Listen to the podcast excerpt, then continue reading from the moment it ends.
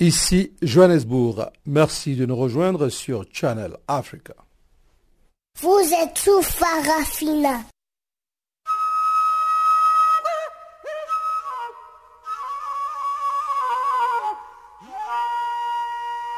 Farafina. Farafina.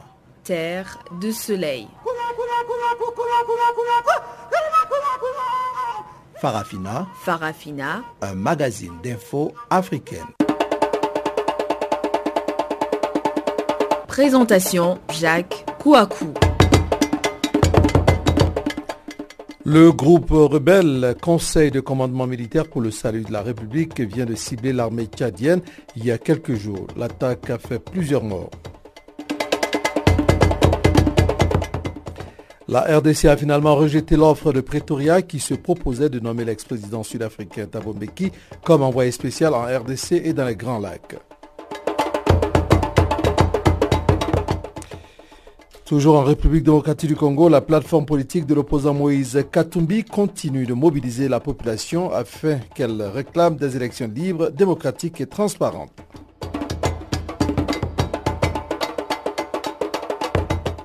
Ce sont là quelques titres que nous allons détailler pour vous dans la partie magazine qui interviendra tout à l'heure, euh, juste après le bulletin que vous présente maintenant Guillaume Cabissoso.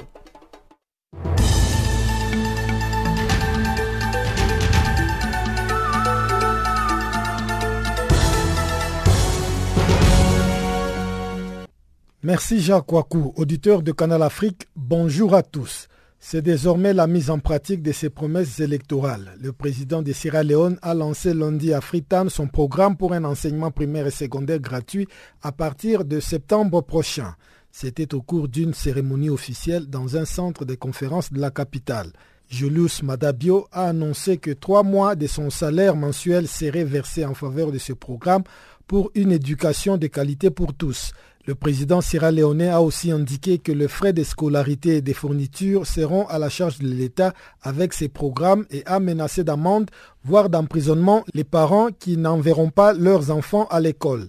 Une ligne de téléphone a été mise à la disposition du public pour enregistrer des plaintes sur l'effectivité des mesures liées à l'enseignement gratuit. Les dirigeants sierra-léonais avaient annoncé en mai dernier devant le Parlement que l'enseignement dans le primaire et le secondaire seront gratuits à partir de septembre dans un pays où la moitié de la population âgée de plus de 15 ans est analphabète selon un rapport de l'UNESCO de 2015. La Russie a signé mardi un accord qui renforce ses liens avec la Centrafrique. Cet accord dont les détails n'ont pas été publiés va contribuer à renforcer les liens des deux pays dans les domaines de la défense pour la formation des forces armées centrafricaines. Depuis le début de l'année, la Russie a envoyé en Centrafrique cinq officiers militaires et 170 instructeurs civils et a livré des armes à l'armée nationale centrafricaine après avoir obtenu une exemption à l'embargo de l'ONU. Un accord qui intervient Quelques semaines seulement après l'assassinat des trois journalistes russes enquêtant sur la présence des mercenaires russes dans ces pays à qui Moscou fournit des armes et des instructeurs militaires. Dans la nuit du 30 au 31 juillet dernier, les reporters de guerre Okan Jamal, les documentaristes Alexander Rastorgaev et le caméraman Kirill Radchenko ont été tués par des hommes armés dans le nord de la Centrafrique. L'implication croissante de la Russie en RCA s'inscrit dans une stratégie de reconquête géopolitique et économique plus large du Kremlin sur les continents africains.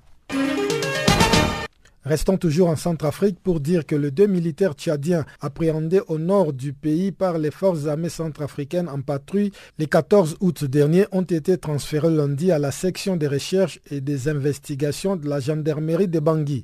Ils doivent répondre des chefs d'accusation d'entrée illégale sur le territoire national et d'atteinte à la sûreté de l'État.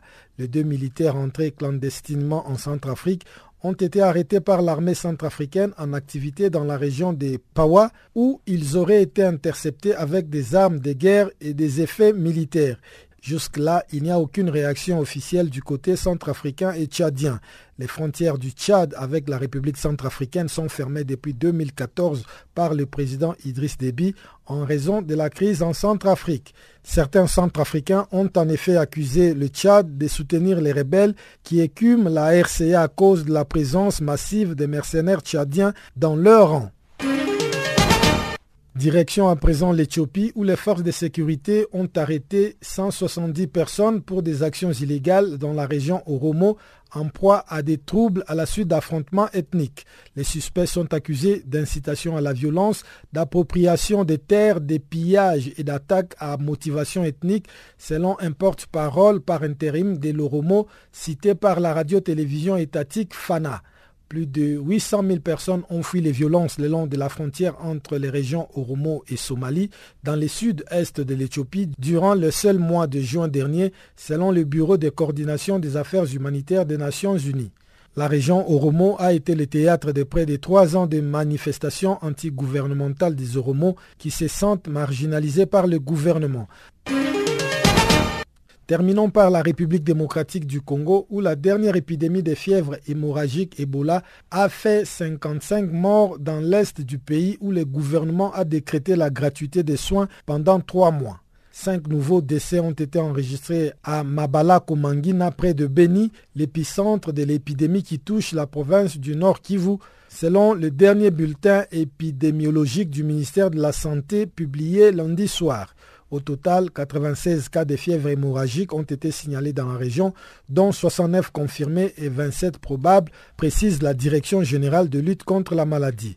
Le ministère de la Santé a décrété la gratuité des soins dans les trois zones de santé les plus impactées par l'épidémie. Cette mesure vise à briser la barrière financière qui pourrait empêcher la population de se rendre au centre de santé, a précisé le docteur Baté Njoloko Tambwe, responsable de la coordination de la riposte. L'épidémie a été déclarée le 1er août à Manguina, dans la province du Nord Kivu. Fin de ce bulletin d'information, je vous laisse avec Jacques Kouakou pour la suite de notre programme.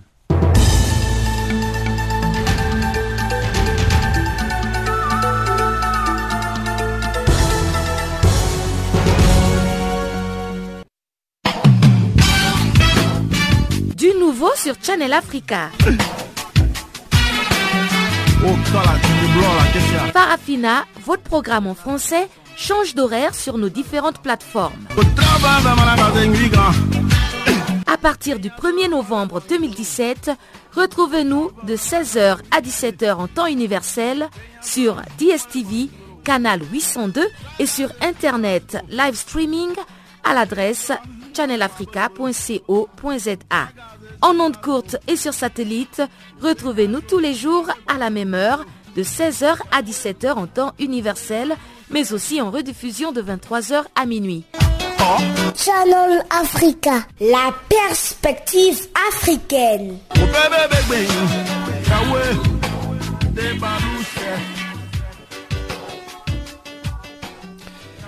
Voilà, Wiseman Mangrele est venu remplacer Tumelo Mokwena pour euh, commencer ce bulletin, disons après le bulletin, ce programme qui va s'ouvrir euh, dans la page magazine en commençant par le Tchad. Le groupe rebelle Conseil de commandement militaire pour le salut de la République vient de cibler l'armée tchadienne il y a quelques jours. L'attaque a fait plusieurs morts, nous dit-on. Kimbage Ougouzeimi, secrétaire général du groupe rebelle Conseil de commandement militaire pour le salut de la République, nous explique pourquoi son groupe a pris les armes contre Idriss Déby dans cet élément de chanceline Louralquois. Djamena s'inquiète de rébellions qui s'agitent à nouveau aux frontières du Tchad, où depuis plusieurs mois, des groupes politico-militaires au sud de la Libye et à l'ouest du Soudan tentent de se fédérer pour renverser le président Idriss Déby Itno. Lors de l'attaque du 11 août dernier à Kouri Bougoudi, dans le désert montagneux des Tibesti à l'extrême nord du pays, à la frontière avec la Libye, les groupes rebelles Conseil des commandements militaires pour les saluts de la République avaient tué de nombreux militaires tchadiens, dont un colonel. Le Conseil des commandements militaires pour le salut de la République affirme également qu'il détient plusieurs prisonniers de l'armée, dont trois officiers, et qu'il est prêt à les échanger contre trois de ses dirigeants prisonniers à Djamena. Pour le secrétaire général du groupe rebelle, Kingabe Uguzeimi, son groupe veut libérer le peuple tchadien et c'est le président Idriss Déby qui constitue les problèmes, pas les autres tchadiens. Écoutons. Pourquoi c'est une révolte violente? Parce qu'il n'y avait pas d'autre choix, il n'y avait pas d'autre alternative. Idriss Déby met les pieds au mur et donc pour lui-même, il, avait clairement dit qu'il n'est pas arrivé à N'Djamena par un billet d'avion, c'est par la guerre. Et bon, mais lui, il aime la guerre. Mais nous, nous sommes là, c'est notre pays et nous voulons libérer le pays. Et il n'y a que lui et lui seul qui constitue le problème et pas les autres Tchadiens. Quant à la libération des prisonniers, le secrétaire général du groupe rebelle, Kingambe Uguzeimi, a déclaré que son groupe exige la libération immédiate de leurs camarades sans condition, sains et saufs. Ensuite, ils pourront envisager l'éventualité de remettre les prisonniers qui sont en leur possession à la Croix-Rouge internationale ou au Croissant Rouge pour qu'ils regagnent leur famille. Alors que le rebelle promet également de nouvelles attaques, le ministre de la Sécurité, Ahmad Mahmad Bachir, réplique que le gouvernement n'a pas à négocier avec le rebelle à la guerre comme la guerre. Suivons. Des mercenaires sauvages, des bandits, des voyous. On n'a pas à négocier avec des voyous ou des mercenaires. On n'a pas à négocier avec ces gens-là. Être mécontent et prendre une arme et venir demander la négociation, aucune négociation. À la guerre comme à la guerre. Mais Hakimi, un chef militaire fondateur du Conseil de commandement militaire pour les saluts de la République, a déclaré qu'une commission a été créée pour restituer les véhicules et les biens saisis lors de l'attaque du 11 août dernier. Ils avaient promis aux médiateurs dont des enregistrements audio les prisonniers aussi seront très prochainement libérés. Jusque-là, l'État tchadien garde le silence sur les bilans de l'attaque du 11 août dernier et n'a toujours pas communiqué les bilans des victimes. Mais le procureur tchadien a ouvert une information judiciaire contre X et le directeur de renseignement militaire a été démis de ses fonctions. Les autorités assurent que cela n'a rien à voir avec l'attaque. Chanceline Louraquois pour Channel Africa. Canal Afrique, l'histoire de l'Afrique, www.canalafriqueenunmot.org. En Ouganda, plusieurs personnes sont descendues lundi dans les rues de Kampala lors d'une manifestation pour exiger la libération du politicien ougandais Bonnie Wine, récemment arrêté pour trahison et possession d'armes à feu à Kampala. Voici ici des détails à ce sujet avec Guillaume Kabissoso. Des quartiers entiers de la capitale ougandaise ont été bouclés pendant quelques heures par la police et l'armée qui ont utilisé gaz lacrymogène et des tirs à balles réelles pour disperser des manifestants venus protester contre l'arrestation du chanteur et député Bobby Wine. Robert Kiangulani, plus connu sous le nom de Bobby Wine, avait été arrêté mardi à Arua, au nord-ouest du pays, où il était venu soutenir les candidats de son parti à une élection législative partielle. Il a été inculpé par un tribunal militaire deux jours plus tard. L'arrestation de celui qui, depuis son élection à l'Assemblée nationale en 2017, s'est imposé comme un porte-parole de la jeunesse ougandaise et un détracteur virulent du président Yoweri Museveni, a mécontenté bon nombre d'Ougandais. Les manifestants ont mis le feu à des pneus et à des palettes en bois bloquant le trafic dans le centre de Kampala et lancé des pierres en direction des policiers. Des policiers anti-émeutes et des soldats ont pris le contrôle des rues entourant le marché animé de Kirika et des véhicules blindés ont été positionnés à des intersections clés pendant que les forces de sécurité faisaient évacuer des quartiers entiers. Des centaines de commerçants et passants effrayés ont dû quitter le lieu sur une unique file, les mains en l'air comme ordonné par des soldats équipés de matraques. Sur la rue Nasser, site de nombreuses imprimeries et papeteries, les soldats ont forcé des centaines de personnes à s'agenouiller les mains en l'air pendant qu'ils patrouillaient la zone. Un photographe de l'agence de presse Reuters a indiqué avoir été détenu pendant plusieurs heures et battu par des soldats. Selon la police, deux armes à feu ont été retrouvées dans la chambre d'hôtel de Bobby Wine à Arua. La possession illégale d'armes à feu est un délit passible de comparution devant la justice militaire selon la loi ougandaise. Vendredi dernier, son épouse et son avocat ont dénoncé un coup monté et accusé les forces de sécurité d'avoir brutalisé en détention la pop star. Le président ougandais Yoweri Museveni a contre-attaqué dans un communiqué ce week-end en qualifiant les accusations des proches de Bobby Wine de fake news et en accusant les députés de terrorisme destiné à intimider les électeurs du parti au pouvoir. Yoweri Museveni, âgé de 74 ans et au pouvoir depuis 1976, a récemment fait supprimer la limite d'âge pour être candidat à la présidentielle, se donnant ainsi la possibilité de se représenter en 2021. Guillaume Kabissoso pour Canal Afrique.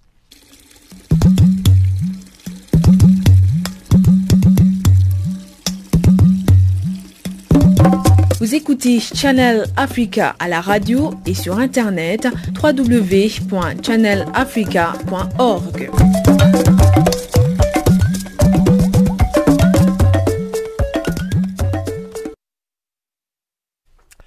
RDC, la RDC a finalement rejeté l'offre de Pretoria qui se proposait de nommer l'ex-président sud-africain Thabo Mbeki comme envoyé spécial en RDC et dans les Grands Lacs.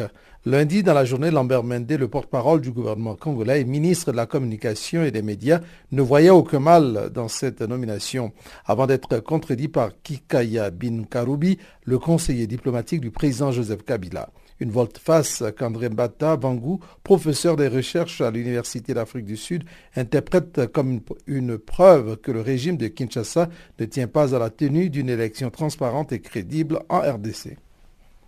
Bon, une bonne chose quand on passe euh, une interview à Canal Afrique, c'est de mentionner que Kikaya Ben Karoubi, c'est l'un de vos, vos, de vos anciens confrères.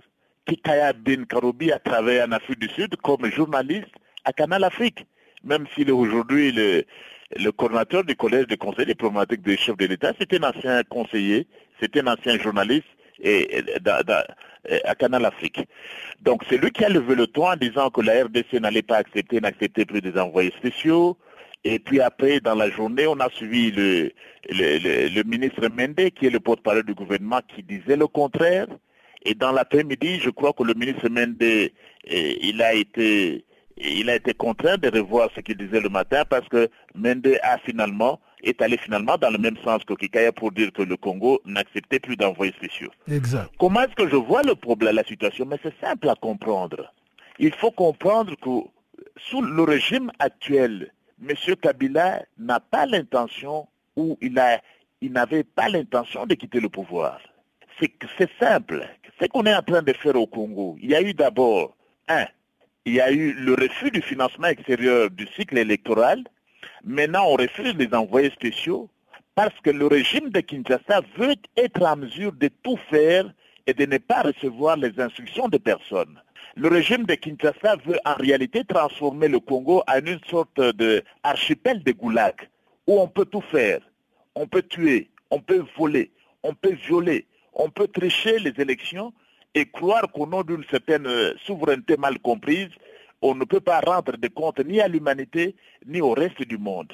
Donc, pour moi, c'est dans ce sens qu'il faut interpréter ce qui se passe au Congo. Ils ne veulent pas de tiers.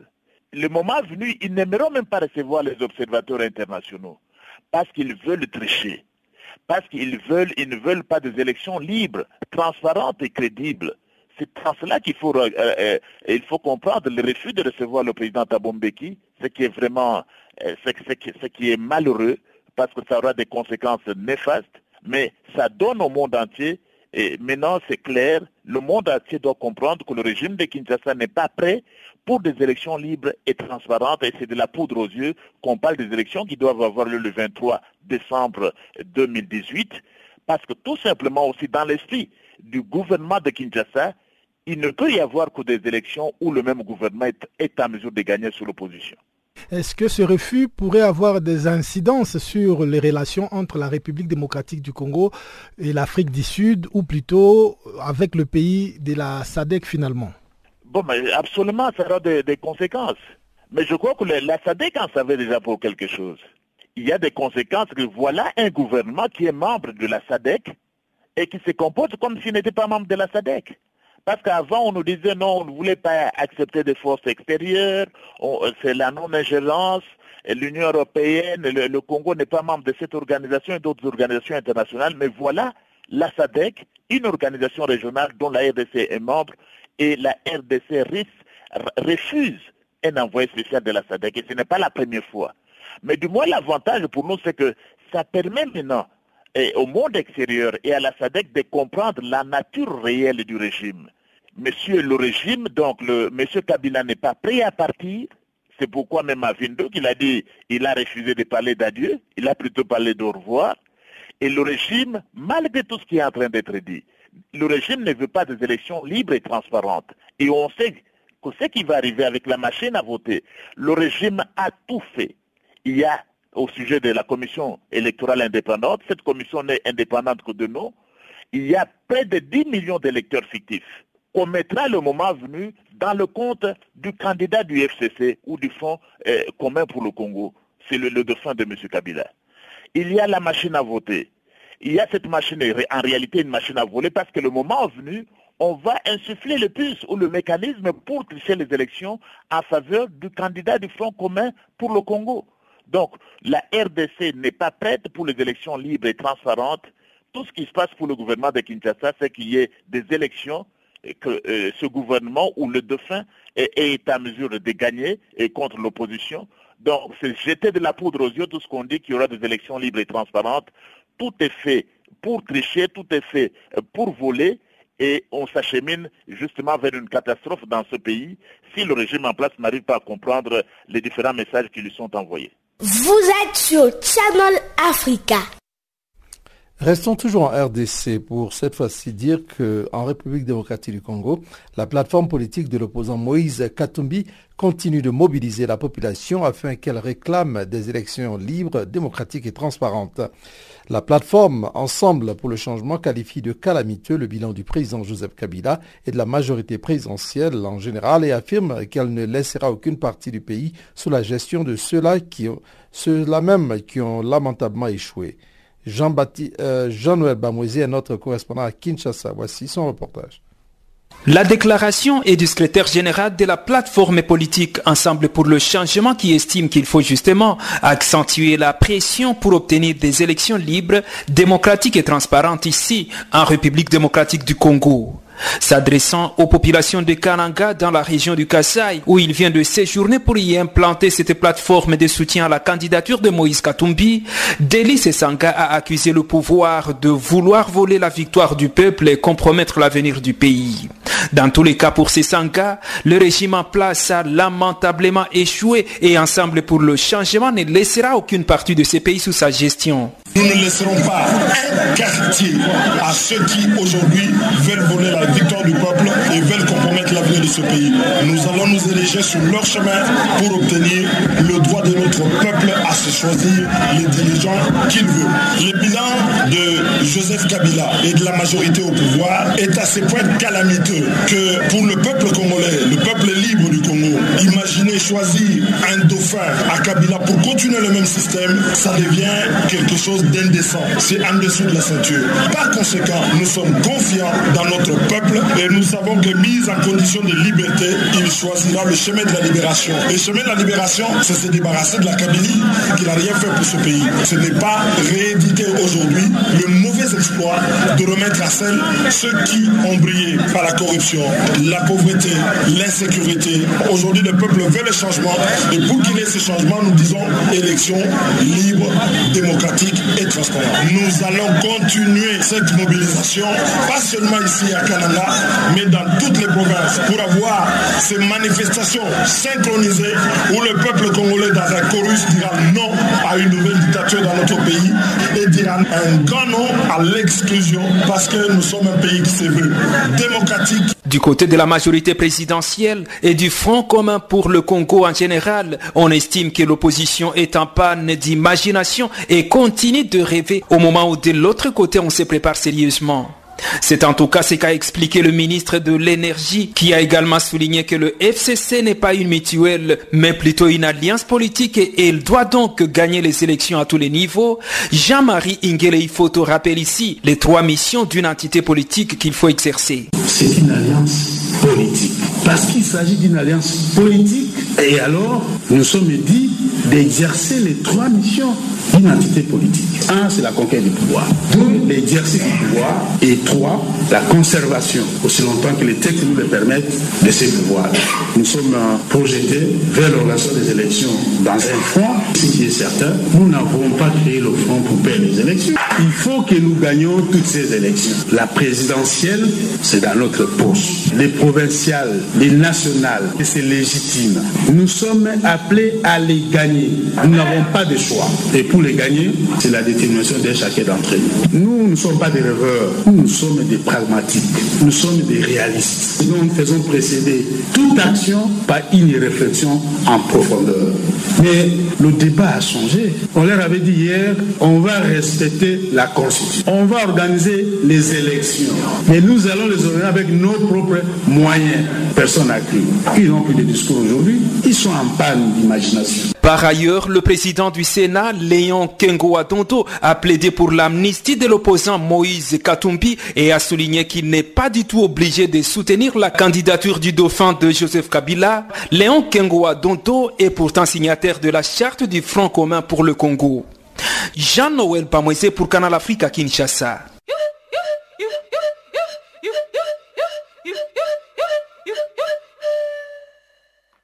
Channel Africa. Musique et son de l'Afrique.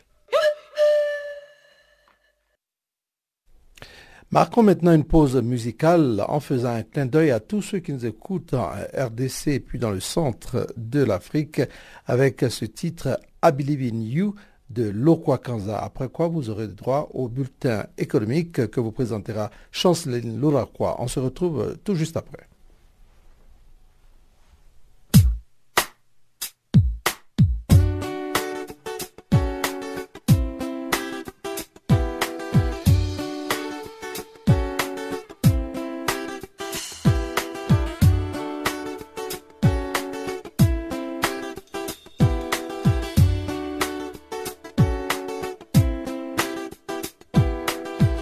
Some say to really love, you've gotta share your heart. One day you're giving up more than a little part. Somehow it's hard to see what's there all along. Right now you don't believe how strong you really are.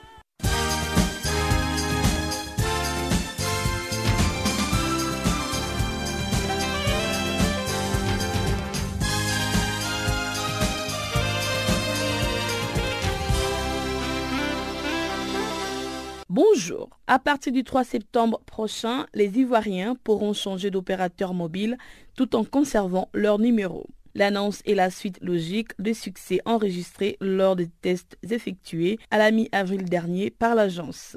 La portabilité qui permet de passer d'un opérateur à l'autre en conservant le même numéro mobile va encore plus exacerber la concurrence entre les trois acteurs du marché, Orange, MTN et Move. Orange s'étaille actuellement la part du lion avec 42% des 32,6 millions d'abonnements contre 34% pour MTN et 24% pour Move. Rappelons que les taux de pénétration de la téléphonie mobile étaient évalués à 130,62% à fin mars dernier. Dans un discours prononcé, le président Ali Bongo Ondimba a indiqué que le gouvernement s'attelle à trouver les meilleurs partenaires et investisseurs possibles à qui confier la gestion de la société d'eau et de l'électricité du pays. Et il a ajouté, depuis, ce sont des équipes gabonaises qui gèrent l'entreprise et la redressent peu à peu. C'est la première fois que le chef de l'État aborde publiquement la question de la gestion de la société d'eau et de l'électricité du Gabon depuis février 2018, lorsque son gouvernement avait mis fin au contrat de concession du service public de l'eau et de l'électricité avec Veolia. Ces derniers, concessionnaires depuis 20 ans, avaient introduit une demande de conciliation internationale devant le Centre international pour le règlement des différends relatifs aux investissements. En juillet 2018, les taux d'inflation a été très élevé au Niger par rapport au mois de juin dernier. Selon l'indice harmonisé de prix à la consommation, il se situe à 4,6%, un taux qui dépasse largement la norme dans la zone Union économique et monétaire ouest africaine qui est fixée à 3% suivant les critères de convergence. Ces taux élevés, même s'ils restent en deçà de ce qui a été enregistré à la même période il y a un an, 5%, traduit techniquement, selon les économistes, une forte baisse du pouvoir d'achat de la monnaie en raison de l'augmentation généralisée et durable des prix sur le marché. L'Institut national de la statistique explique que cette inflation est le fait de l'augmentation des prix des produits alimentaires et boissons non alcoolisées au mois de juillet dernier au Niger. Au Togo, la compagnie aérienne nigériane Overland Airways dessert désormais Lomé depuis Lagos à raison de quatre vols hebdomadaires. Les dessertes ne sont pas non-stop. Les passagers devront faire une courte escale à Cotonou au Bénin. Overland Airways, basé à l'aéroport de Lagos et d'Abuja, assure essentiellement des vols vers les villes du Nigeria, Ibanda, Iloran, Ikeja et Jalingo. Bref, elle dispose d'une flotte de sept appareils, des turbopropres ATR 40D et 72. Le président de la Banque africaine de développement, Akinumi Adesina, a récemment lancé un appel visant à transférer aux agriculteurs africains les technologies susceptibles de transformer la production agricole du continent. Selon lui, les technologies permettent de réaliser la révolution verte de l'Afrique existante, mais sont rangées au placard. Le défi réside leur vulgarisation auprès des millions d'agriculteurs, a indiqué Adesina, notant que dans un pays comme le Nigeria, une telle volonté politique soutenue par des politiques scientifiques, technologiques et pragmatiques a permis d'engager des résultats probants. Soulignant la détermination de la banque à changer le visage de l'agriculture en Afrique pour libérer de nouvelles sources de richesses, le président a par ailleurs affirmé il n'y a aucune raison que l'Afrique consacre 35 milliards de dollars par an à l'importation de produits alimentaires. En Afrique du Sud, la forêt urbaine de Johannesburg est victime des menaces sans précédent, engendrant la disparition de plusieurs milliers d'arbres. L'origine de ces désastres écologiques est un minuscule scarabée venu d'Asie et sa présence pourrait bien avoir des conséquences sur les quotidiens des habitants de la métropole sud-africaine. Les problèmes est que ces scarabées viennent d'Asie et les arbres sud-africains ne produisent pas des résistances naturelles contre les champignons dont l'animal est porteur, ce qui constitue une menace pour l'écosystème. Il serait arrivé à Johannesburg par les billets du transport de marchandises. Pour l'instant, aucune solution n'a été trouvée pour prévenir les dommages causés par le scarabée. Ainsi s'achève notre bulletin économique.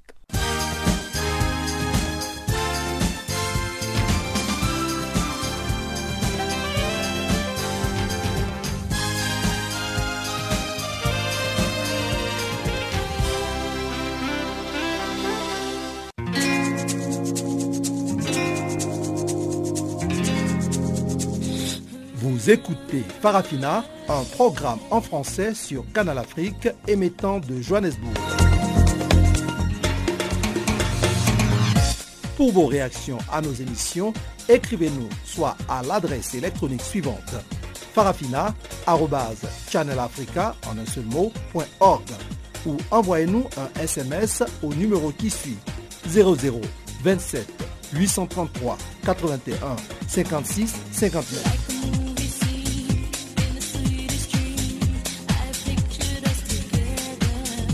Notre adresse électronique farafina.channelafrica ou par SMS 0027 833 81 56 59.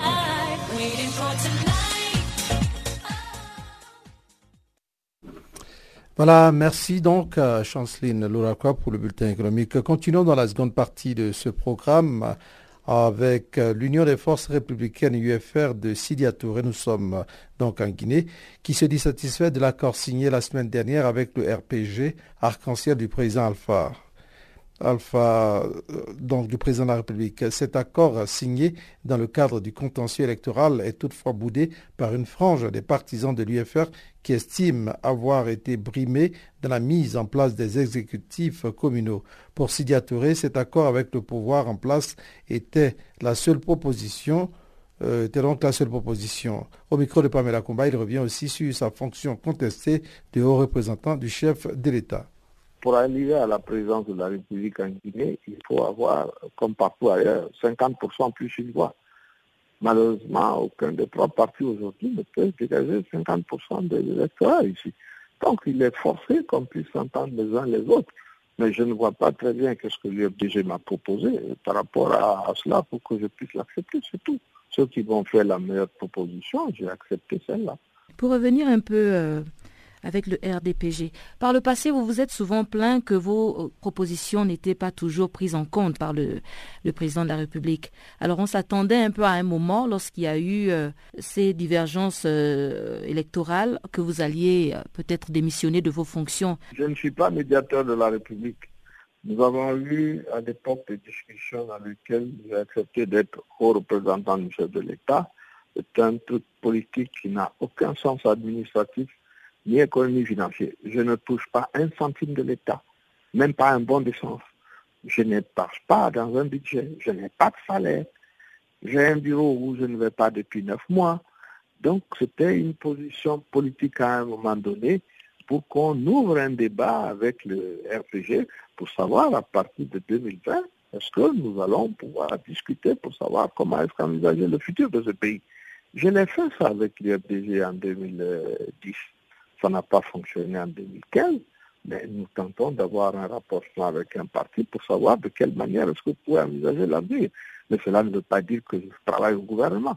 Et quand j'ai vu que le RPG était en train de mettre en place un gouvernement dont les attributions, les objectifs euh, au niveau du fonctionnement de l'État n'étaient pas suffisamment clairs, j'ai refusé les postes ministériels qu'on m'y a donnés. Donc je crois que je marque ma différence par rapport à tout cela.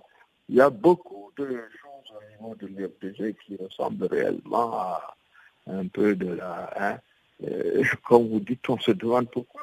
Ça leur pose autant de problèmes. Maintenant que je sois là ou là, ça c'est à moi de savoir ce que je fais. Hein. Je le fais de manière très claire.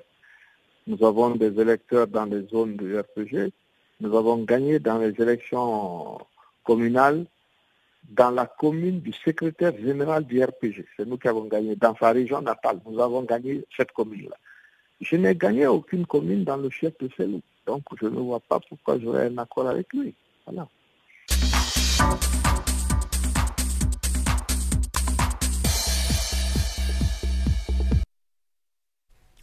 En séjour, euh, disons, en tournée dans la partie est de la République démocratique du Congo, où il lance et participe à certains travaux de développement, le Premier ministre congolais a appelé les jeunes à quitter les groupes armés. Pour Bruno Chibala, la RDC a déjà été victime de mouvements insurrectionnels qui n'ont fait que la détruire, ainsi que les jeunes espoirs de demain qui ne doivent plus pactiser avec l'ennemi de la paix, comme nous le dit ici Gisèle Kaimbani notre correspondante à l'est de la RDC. Les jeunes doivent quitter les groupes armés et intégrer les activités à caractère développemental pour booster et promouvoir le développement de la République démocratique du Congo, car les groupes armés, ça ne construit pas, au contraire. Ce message est du Premier ministre de la République démocratique du Congo en séjour dans la partie Est de la RDC depuis le week-end, dans un meeting populaire tenu samedi dernier à Ouvira, au sud Kivu. Bruno Chibalanzenze a lancé un message à la population, particulièrement à la jeunesse. Je lance un appel et j'invite toute la population d'Ouvira et du sud Kivu à imiter l'exemple du président de la République en respectant la Constitution, ses lois et ses règlements, par mettre fin aux conflits interethniques qui vont retarder le développement de la nouvelle ville d'Ovira. Les conflits ethniques ne vont pas résoudre les problèmes essentiels qui se posent à Ovira et au site Kivu. Ce qui va booster le développement du site Kivu, c'est la paix c'est l'entente, c'est la convivialité entre le peuple d'Ouvira, le peuple de l'ensemble du site Kivu. Ce ne sont pas les Maïmaï à Kutumba, les Maïmaï à Kinamali, les Maïmaï Nyerere, ils ne vont pas développer le sud Kivu. Le sud Kivu sera développé par la paix, que vous appelez ici Amani. Et donc je demande à la jeunesse d'Ouvira, toute la jeunesse d'Ouvira du sud Kivu, de suivre l'exemple du chef de l'État, de quitter la brousse et de revenir à Ouvira pour apporter sa modeste contribution au développement et de la ville et du site. Nous avons aussi à ce sujet un programme de résoudre le chômage, de réintégrer ceux qui auront cessé de résoudre leurs rêves, leurs ambitions par la violence. La violence n'a jamais construit un pays. La violence n'a jamais avancé un pays. Mais au contraire, la violence fait reculer, la violence détruit. J'invite donc toute la jeunesse à quitter la brousse, à quitter Seigneur de guerre et à venir travailler. Travailler pour le progrès social du peuple, des différents peuples du sud Uvu. Dans son adresse à la population de Goma hier lundi 20 août, le Premier ministre a lancé le même appel tout en promettant la modernisation de certaines structures dont les stades de l'unité de Goma à cause de la qualification d'une équipe du Nord Kivu comme équipe championne de la République démocratique du Congo. La politique de notre gouvernement est de moderniser les infrastructures de notre pays dans le cadre de la politique de reconstruction nationale. Et en même temps, accompagner la jeunesse et surtout celle qui réalise des prouesses comme l'équipe de Boutembo, le FC Nyuki. Je viens donc poser la première pierre des travaux de cette modernisation. La jeunesse présente lors de cette adresse ici à Goma attend la concrétisation de ces promesses et surtout la modernisation des stades de la province pour permettre aux jeunes sportifs d'accéder aux structures sportives modernes et dignes. J'espère que la promesse sera tenue parce que souvent il y a pose des premières pierres mais on ne voit pas l'évolution du chantier comme c'est sur la, sur la rue ici, chaque matin on passe ici, on va commencer à vérifier et voir l'effectivité des travaux. Ça sera une bonne fierté, une fierté également euh, pour notre monsieur Julien Paloukou, le gouverneur de la province de Nord Kivu. Je sais que c'est un sportif avéré et, et j'espère que si tout va bien, hein, ça sera concret. Le Premier ministre vient poser la première pierre, mais nous, comme Gomatracien, nous voyons notre gouverneur. Le Premier ministre il vient de Vira, là où il était. Nous, nous voyons notre gouverneur. C'est lui à qui nous allons demander des comptes. Depuis Goma, Gisèle Kaimbani pour Canal Afrique. Je m'appelle Papa Wimbale Kuruyaka.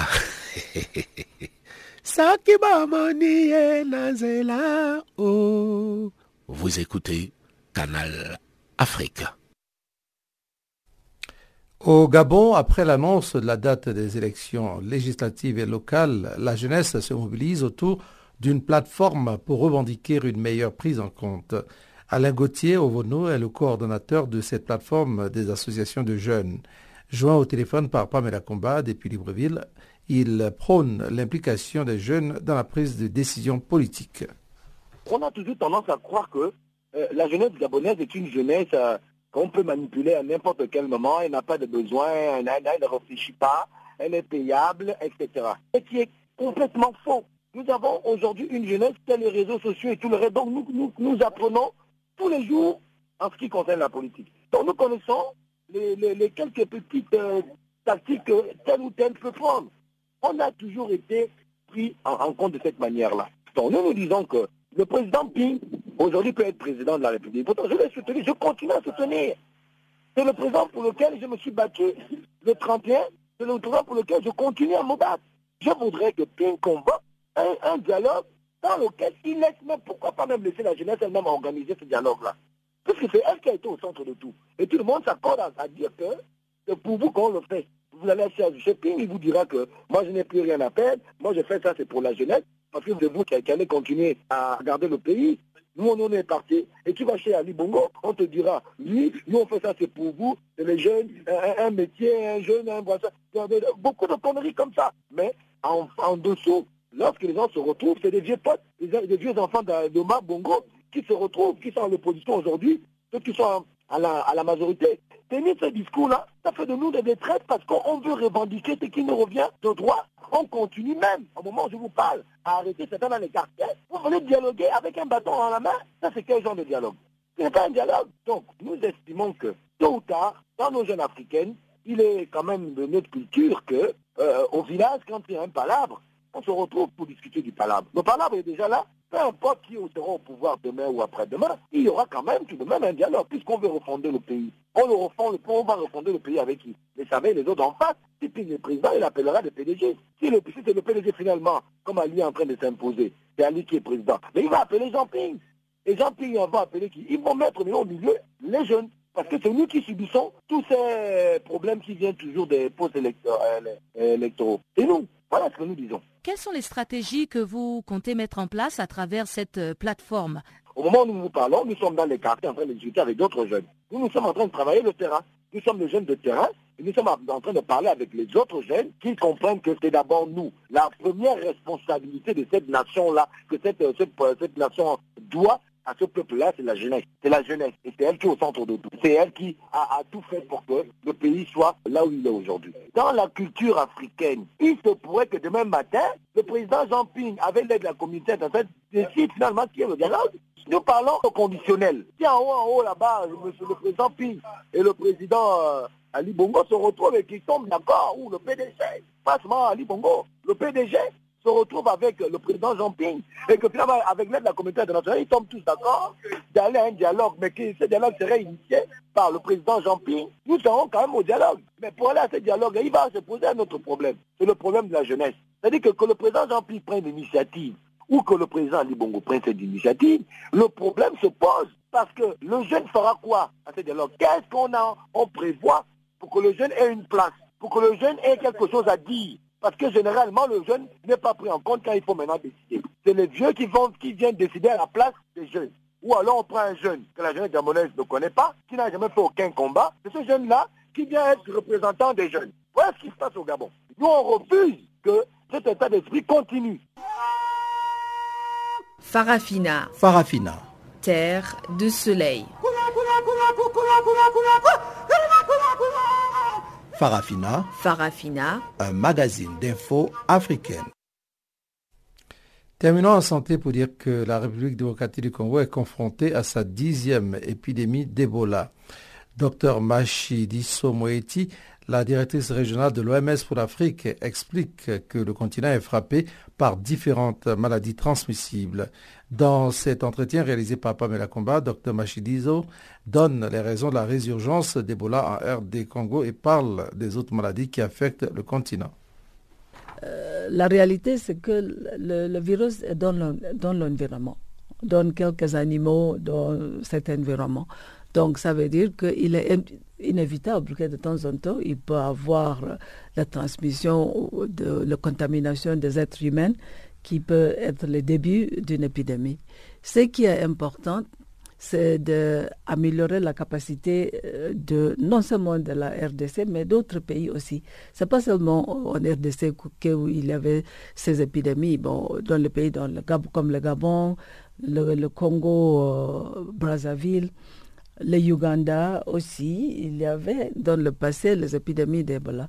La chose la plus importante, c'est développer un système très, très fort, d'abord de détection dès que le début d'une épidémie et de, de, riposte euh, avec tout ce qu'il faut. Le travail de la santé qui connaître ces métiers, qui sont motivés à travailler, les équipements qu'il faut, les laboratoires qui sont capables de diagnostiquer rapidement. En ce moment-là, en RDC, nous avons déployé un labo euh, mobile à Beni et j'attends que dans quelques jours, nous allons avoir aussi un labo mobile à Manguina. Donc il y a toutes ces préparations à, faire. C'est un investissement du gouvernement, mais nous appelons aussi à, la communauté internationale d'appuyer nos pays africains, d'avoir toutes ces capacités sur place. Mhm. Et concernant les pays, euh, euh, les voisins immédiats, mhm. est-ce qu'ils sont déjà sensibilisés par rapport à, cette épidémie? Oui, absolument. J'ai écrit, euh, dès que le début, à tous les ministères tous les ministres de ce pays, nos, nos bureaux pays, avec l'appui de notre équipe basée à Brazzaville, est euh, en, train de travailler avec. J'ai passé, en revenant de, de la RDC, j'ai passé par l'Ouganda et mon collègue, le représentant là-bas, m'a donné le plan de préparation qui a été déjà développé avec le gouvernement là-bas. Et c'est la même chose dans d'autres pays voisins aussi. Mhm. Alors, outre l'Ebola, euh, euh, quelles sont peut-être les, les, maladies clés, critiques que, auxquelles vous êtes confrontés sur le continent africain? Notre continent est surtout confronté par le, les maladies transmissibles comme le VIH, mhm. le paludisme. Nous avons constaté que nous devons faire beaucoup plus d'efforts euh, en ce qui concerne le paludisme dans 10 pays qui ont le, comme on dit, le, le, le, le, fardeau plus lourd de paludisme, le tuberculose. Euh, il y a aussi euh, le problème des maladies tropicales négligées comme nous nous appelons. là, nous essayons vraiment d'éliminer, éradiquer ces maladies, qui sont des vieilles maladies comme, comme les schistosomiasis, euh, etc., qui sont très prévalentes dans notre continent. mais euh, en même temps, nous sommes confrontés à l'émergence très rapide de maladies non transmissibles chroniques comme le cancer, l'hypertension, les maladies cardiaques, euh, etc. Donc, notre continent fait face à toutes ces maladies-là avec le système de santé assez faible en ce moment. Nous devons donc appuyer le gouvernement à investir, à améliorer notre, la capacité de la prévention. Nous, mettons beaucoup d'accent sur la prévention parce que, par exemple, toutes ces maladies chroniques peuvent être prévenues sur le comportement et la façon de vivre. Et sur le dépistage précoce, nous pouvons arriver à éviter de, de, de duplication, comme on dit, de complications de ces maladies. Africa, oh, yeah. Africa, oh, Africa, Africa, Africa, Africa. Eh. Je m'appelle Salif Keita. Vous écoutez Channel Africa. Allons-y directement pour le dernier élément de ce programme. C'est le bulletin d'espoir que vous présente Chanceline Laura.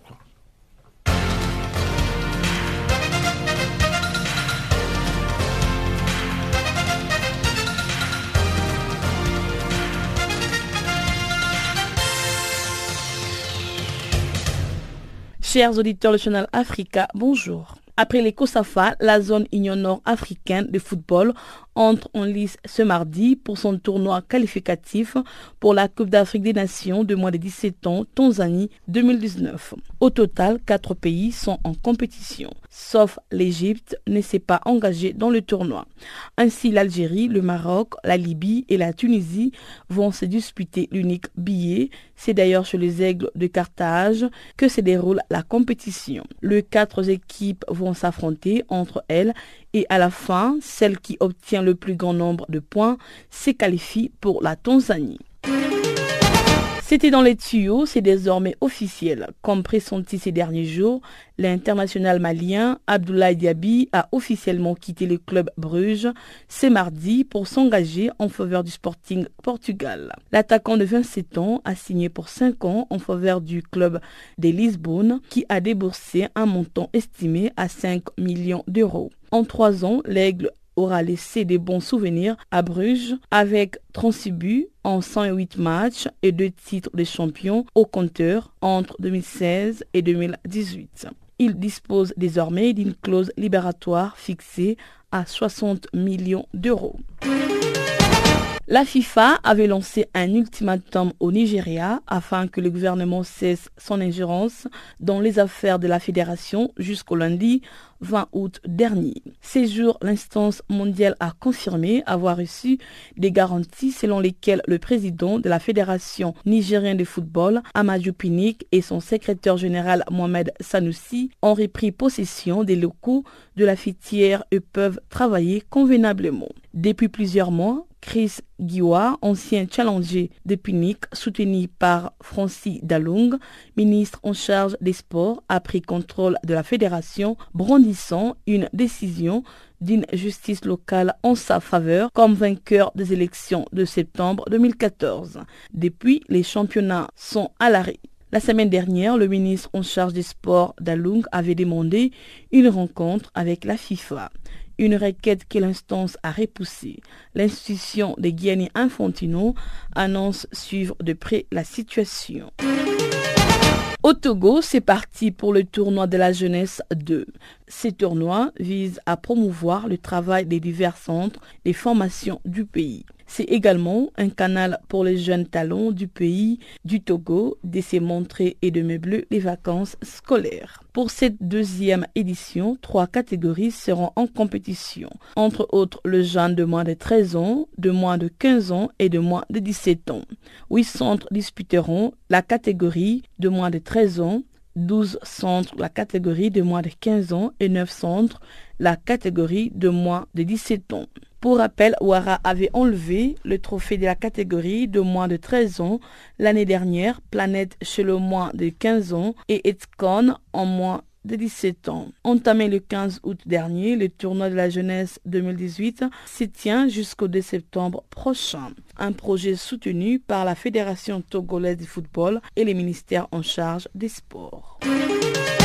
L'Union de fédérations de football d'Europe a dévoilé le lundi une liste dénommée pour les prix des meilleurs joueurs de la saison 2017 et 2018. Des 10, ils ne sont plus que 3 en lice et parmi eux, un Africain, l'Égyptien Mohamed Salah. Auteur d'une saison époustouflante, avec l'hiver ayant un record de buts sur une saison de Première Ligue et une finale de Ligue des Champions, l'ancien de Chelsea est nommé aux côtés de Cristiano Ronaldo et Luka Modric. Sous les maillots du Real Madrid, les deux hommes ont enchaîné une troisième Ligue des Champions consécutive et le Croate a parachevé sa saison avec une finale des Coupes du Monde. On connaît déjà le deuxième représentant africain à la Coupe du monde de rugby masculin qui se tiendra en 2019 au Japon. Il s'agit de la Namibie qui a remporté le week-end dernier l'Africa Gold Cup 2018 en dominant le Kenya par 53 à 28. C'est l'apothéose d'une compétition de 15 matchs de haut niveau disputés dans six pays, entre autres la Namibie, le Kenya, l'Ouganda, la Tunisie, le Zimbabwe et le Maroc. Les Well Witches rejoignent ainsi l'Afrique et est déjà qualifiée pour la Coupe du Monde. Mais l'Afrique pourra compter un troisième représentant si le Kenya passe le tournoi des barrages qui l'opposera au Canada, Hong Kong et Germanie en novembre prochain à Marseille.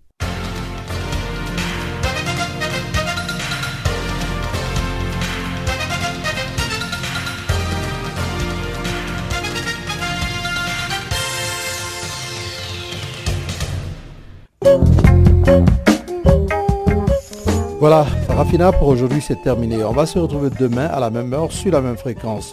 Je dis merci à Wiseman Mandele qui a donc mis en onde ce programme. Je suis Jacques Okwa ce microphone euh, et avec tous nos correspondants et nos confrères qui nous ont aidés, nous disons merci. On se retrouve demain à la même heure sur la même fréquence. Au revoir.